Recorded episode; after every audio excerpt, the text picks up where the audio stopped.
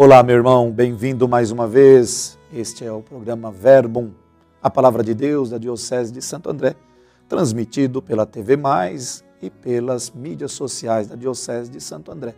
Eu sou o Padre Romeu, sou o pároco da Santíssima Virgem, região Rude Ramos, em São Bernardo do Campo, e hoje o convido a refletirmos juntos o Evangelho de São João, no capítulo 5, dos versos 33 a 36.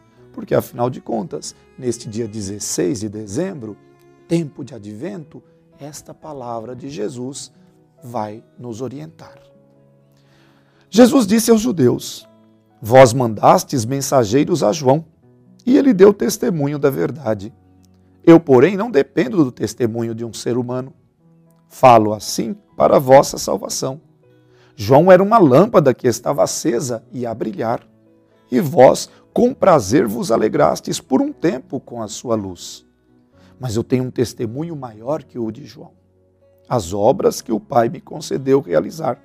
As obras que eu faço dão testemunho de mim, mostrando que o Pai me enviou. Para nós, palavra da salvação. Existe uma anedota antiga que tenta explicar a diferença entre uma pessoa sábia e uma pessoa sem sabedoria. Então a anedota diz assim: alguém aponta para a lua, o sábio olha para a lua, a pessoa não sábia olha para o dedo que está apontando. Quem é João Batista? O próprio João responde para nós. Ele diz eu sou uma pequena lâmpada, eu sou uma seta apontando para aquele que é a luz verdadeira, para aquele que é a salvação. Não somente naquele tempo, mas ainda hoje, tem pessoas que se perdem no caminho. Porque ao invés de olhar para onde está sendo apontado, não, olha para a seta que está apontando.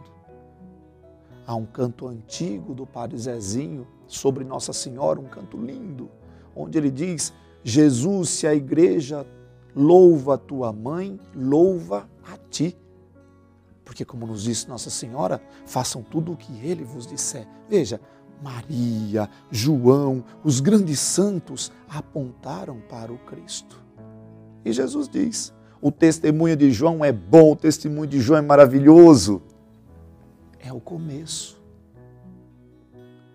É a pequena seta apontando para aquele que tem um testemunho maior. Jesus, como ele diz, as obras que o Pai mandou que ele realizasse, ele realizou.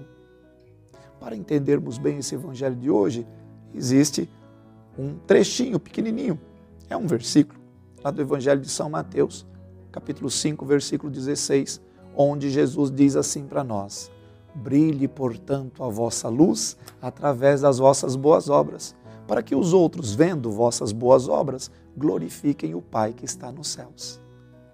Produza frutos de amor, de justiça, de perdão, para que as pessoas olhando para você possam querer ir àquele que te favoreceu, àquele que te deu as graças, Deus, o nosso Pai.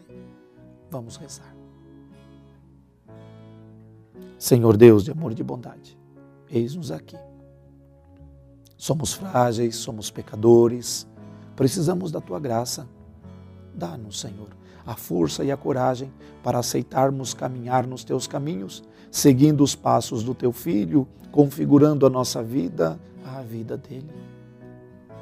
Dá-nos viver, já aqui na terra, um pouquinho daquilo que será a nossa vida contigo no céu. O Senhor esteja convosco e Ele está no meio de nós. Abençoe-vos o Deus Todo-Poderoso, Pai, Filho e Espírito Santo. Amém.